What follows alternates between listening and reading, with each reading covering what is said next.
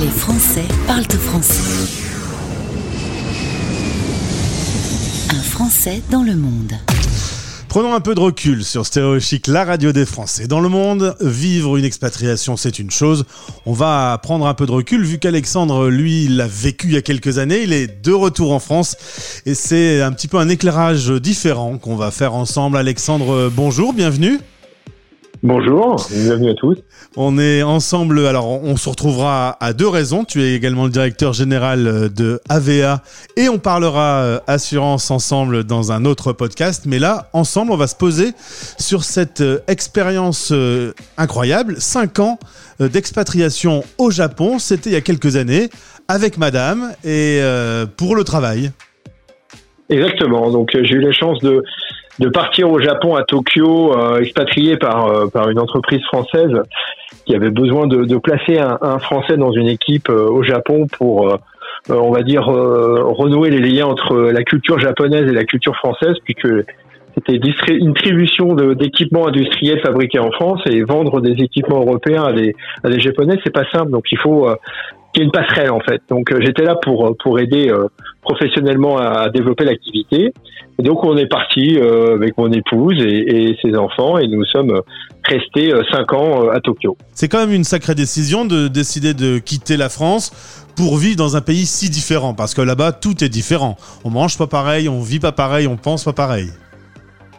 Alors ça c'est clair, c'est clair. Euh, alors moi j'avais, étant donné que j'avais déjà un poste de directeur commercial euh, à l'export, j'avais eu l'occasion de partir au moins une dizaine de fois au Japon. Je connaissais bien la Corée, l'Asie, donc euh, ça m'a beaucoup facilité pour moi l'intégration. Puis je connaissais déjà les équipes avec qui je travaillais, donc ça c'est un un point indispensable et un préalable pour pouvoir bien s'acclimater et pouvoir déjà être prêt au choc culturel parce que il y a un vrai choc culturel avec l'Asie.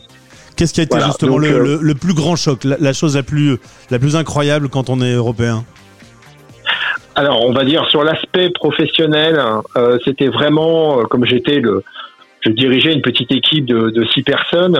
C'était le fait de pouvoir euh, enfin, de pouvoir se faire comprendre en fait. C'est-à-dire qu'on on arrive avec une logique un peu à l'européenne, euh, très pragmatique, cartésien, euh, et puis euh, une certaine anticipation de problèmes, et on se retrouve avec des personnes qui ne nous comprennent pas parce que nous n'avons pas le la même la même relation et la même logique, et ce qui fait qu'il faut y aller par étapes. Et donc il y a une forme de déstructuration un peu de l'esprit qui fait que on ne communique pas du tout de la même façon, on doit pas, euh, les messages sont pas les mêmes, euh, c'est pas la même façon corporelle aussi de s'exprimer, et donc euh, les repères qu'on peut avoir en France, il faut les oublier. Ah, il faut Cette période était la plus difficile. il faut tout casser. Il faut casser ces repères et se mettre dans l'esprit japonais.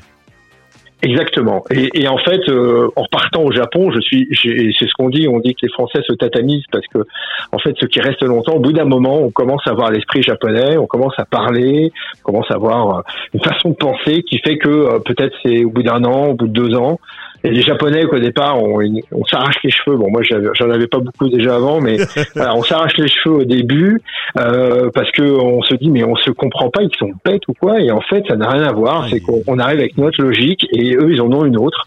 Et il faut du temps pour que les uns et les autres eux fassent un effort pour accepter aussi le nôtre et, et réciproquement.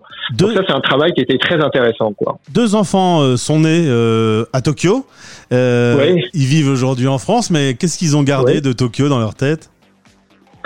Alors, euh, bah, des, sushis dans la bouche parce que ça c'est clair que ils ont été sont tombés amoureux de la cuisine japonaise et de la culture. clairement, euh, bon, il y en a un, il est, il est parti, il avait trois ans euh, et la petite avait euh, avait six mois. Donc la petite a un peu moins de souvenirs, mais le grand elle était à la crèche japonaise avec des japonais et donc il a encore des souvenirs. Il parlait presque japonais parce qu'il avait euh, étant immergé avec des japonais, il, il avait acquis très facilement le langage et à, trois ans et demi il s'exprimait avec, euh, voilà, il comprenait en tout cas. Il servait d'ailleurs de traducteur pour pour mon épouse lorsqu'il y avait des personnes qui venaient à la maison. Donc, euh, enfin, il comprenait. Donc, c'était euh, ce qu'il garde, c'est de c'est cette, cette, cette, ce nom déjà de Tokyo sur leur passeport qui fait qu'ils ont un petit lien très très particulier avec avec le pays. Et on y est retourné il y a deux ans. Et, euh, et c'était un très grand plaisir pour toute la famille. Aujourd'hui, quand on est en France et qu'on a eu cette expérience, est-ce qu'on se dit de temps en temps, ah les Français, ils déconnent, ils, pensent bizarrement. Euh, si s'ils avaient eu mon expérience, ils verraient pas les choses de la même façon? Euh, non, non, je me porte pas, je me permettrai pas de porter des jugements là-dessus parce qu'en fait, euh, chacun fait son expérience. Euh, bon, pour moi, c'est, euh, je pense pas que les, Français déconnent. Je pense qu'on a une certaine une certaine conception des choses. Les Japonais en ont une autre hein, aussi, sont pleins de certitudes, sur, comme les Américains ou d'autres pays. Donc je crois que euh, non, je, je, je, en tout cas moi pour moi c'était très pro, euh, très euh, euh, très profitable et, et c'était une très riche expérience. Euh, voilà, moi je pense pas que les Français ont une mauvaise attitude ou quoi. Enfin, ils sont pas pareils. C'est deux façons de fonctionner. Non, ils sont pas pareils. Ouais, tout à fait. Ouais, c'est une façon de fonctionner différent. Et puis, par contre, c'est sûr que l'ouverture et de partir à l'étranger et, à la rencontre des personnes étrangères différentes, euh, qui parlent différemment, pour lesquelles il faut faire un effort pour s'exprimer, il faut comprendre leur. C'est, je pense, ça c'est assez enrichissant et ça permet quand même de voir les choses différemment. Euh, quand on a cette, cette opportunité, cette chance. Merci beaucoup Alexandre d'avoir évoqué cette expérience d'expatriation. On se retrouve euh, sur l'antenne pour parler boulot cette fois, pour parler de AVE que tu, tu diriges. À très vite. Avec plaisir, merci. Stéréo chic.